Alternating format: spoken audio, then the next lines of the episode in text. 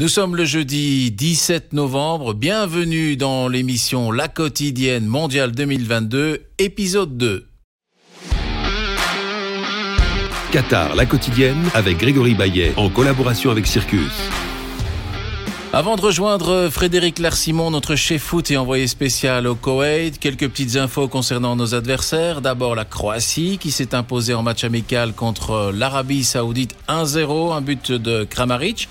Et puis une surprise du côté de la sélection marocaine suite à la blessure d'Amin Harit, le joueur de Marseille. Le sélectionneur marocain a donc opté pour Anas Zarouri, qui est une connaissance ici en Belgique, puisqu'il a joué au Sporting de Charleroi, qu'il a été également international espoir belge et qu'il fait les beaux jours actuellement de Burnley, un club euh, entraîné par euh, Vincent Compagnie et leader de la Championship, la D2 belge. Mais revenons au Diable Rouge et à l'info d'hier notamment, c'était euh, la présence de Jason Deneyer dans le groupe. Ce n'est pas un signal très positif, Frédéric Larsimon, par rapport à notre défense et surtout par rapport à Jan Vertongen qui est déjà parti blessé, qui n'avait plus joué les derniers matchs avec le Sporting d'Anderlecht.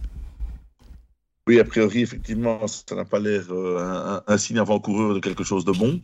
D'un autre côté, euh, en sachant que, que joue dans un club euh, à Lali à Dubaï, qui n'est pas très très loin, euh, peut-être qu'il ne s'agit que d'une mesure, mesure de précaution.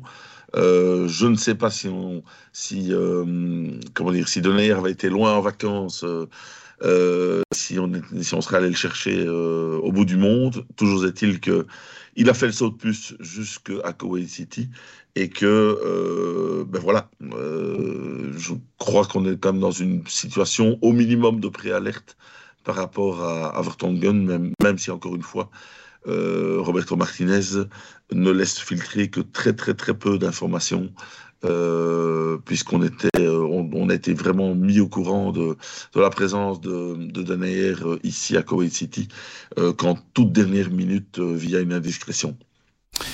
Ce vendredi à 16h heure belge ira donc ce match amical face à l'Égypte de Mossala, de Mossala l'Égypte qui n'est pas qualifiée hein, pour la phase finale de la, Coupe du Monde. Et ironie de l'histoire, il y a quatre ans d'ici, on avait déjà joué contre les Pharaons en match amical juste avant la Coupe du Monde en Russie. Pour rappel, les Diables s'étaient imposés 3-0 avec des buts de Fellaini, d'Eden Hazard et de Romelu Lukaku. Alors, Frédéric, à quoi doit-on s'attendre comme match? À quel type de compo et quels sont finalement les objectifs de Roberto Martinez euh, pour ce match juste avant de partir à la Coupe du Monde et à Doha Si je vous parle avec mon cœur, je vous dirais qu'on devra s'attendre à pas grand-chose. Mais euh, en tout cas, je, pense que ce match aura au moins un seul mérite. On verra à, la fin, évidemment, euh, des opérations si, si, ça se vérifie. Il n'aura qu'un seul mérite, c'est redonner un petit peu de rythme dans les jambes à, à Eden Hazard. Euh, pour le reste, il faut savoir que la préparation est, évidemment un peu plus euh, euh, compliquée cette année. Elle est un peu particulière puisqu'il n'y a que 7 à 8 jours de rassemblement maximum pour les équipes nationales contre une vingtaine en règle générale lorsque la Coupe du Monde se, se déroule en juin. Donc finalement ici, on a des joueurs qui sont en rythme. On n'a pas un problème de rythme avec les joueurs si ce n'est évidemment nous avec euh, les, les, Belges avec Eden Hazard. Euh, donc on peut se demander ce que ce match vient faire dans une préparation. Et Didier Deschamps avec l'équipe de France a choisi de ne pas en disputer pour se concentrer sur euh, son match de mardi contre l'Australie euh, et, l'entrée en liste des Bleus dans la Coupe du Monde. Euh, voilà, moi j'ai un petit peu l'impression que ce genre de match est plutôt un facteur risque plutôt que de, que de d'avoir vraiment, de, pouvoir vraiment tirer de vrais enseignements euh, et de pouvoir lancer euh, des choses pour voir un petit peu comment, comment ça se déroule. Donc voilà, je crois que Hazard jouera. Euh, je crois que, à l'instar de ce qu'a fait le sélectionneur croate hier en Arabie Saoudite, Roberto Martinez va préserver euh, ses, joueurs majeurs, ses pions majeurs qui sont en qui sont en état de jouer. Donc, je pense à De Bruyne, à Courtois, à Witzel et évidemment Romelu Lukaku qui n'entre lui pas encore en ligne de compte et euh, qu'on risque d'avoir une, une, une équipe B. Vous parliez justement d'Eden Hazard. Il était en conférence de presse lundi et hasard des choses, c'est que mercredi, c'était qui en conférence de presse? Léandro Trossard. On a l'impression qu'on est en train de faire une sorte de duel entre les deux hommes, que c'est soit l'un, soit l'autre. Est-ce que ça risque pas à un moment donné de créer des tensions dans le groupe et peut-être même entre les deux hommes, surtout si Eden Hazard ne retrouve pas son meilleur niveau? Euh, ben, je dirais qu'à l'heure actuelle, entre les deux hommes, ça a l'air de bien se passer. Euh, on ne voit évidemment que la, euh, on ne voit pas la face cachée, hein, on ne voit que la face visible avec leur présence commune dans, dans, les conférences de presse. Hazard, c'était lundi et Trossard, c'était, c'était hier. Donc, effectivement, dans les discours, on voit qu'il n'y a pas d'animosité, il n'y a pas d'opposition claire entre les deux hommes. Et Hazard a même a même fait un, premier aveu entre guillemets de faiblesse en disant mais oui euh, Léon Trossard mérite de jouer euh, par rapport à ce que j'ai montré euh, ces derniers temps. Donc je pense que Eden le capitaine est, très fair-play par rapport à ça. Maintenant comme le dit Trossard la décision le dernier mot reviendra à Roberto Martinez on sait qu'il est conservateur on sait que effectivement les services rendus d'Eden euh, feront qu'il partira sans doute avec une petite longueur d'avance. Maintenant, il faudra voir avec, euh, le match contre l'Égypte si Eden se, se, révèle catastrophique, comme il avait été notamment contre les Pays-Bas pour le dernier match.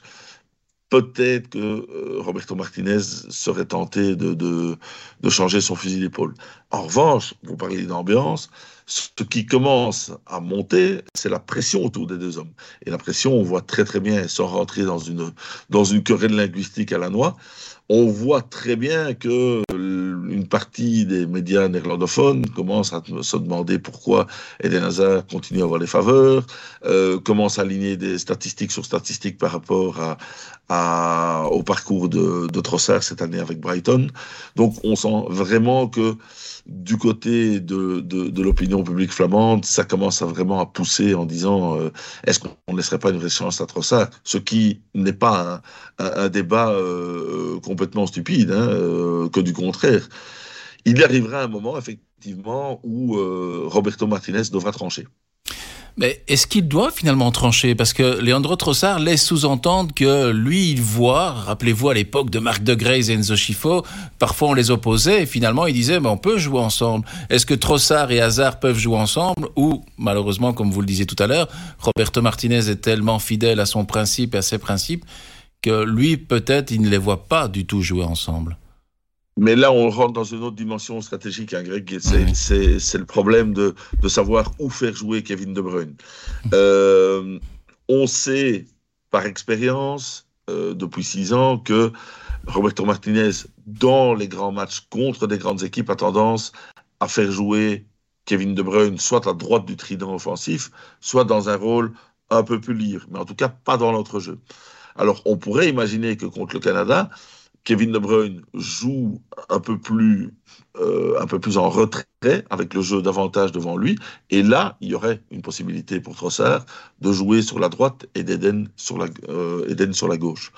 Donc ça, c'est aussi une, une, solution. Donc la, le fait de faire jouer Trossard et, et, Hazard ensemble aura une influence sur la géométrie générale de, de l'équipe. Ça, c'est certain.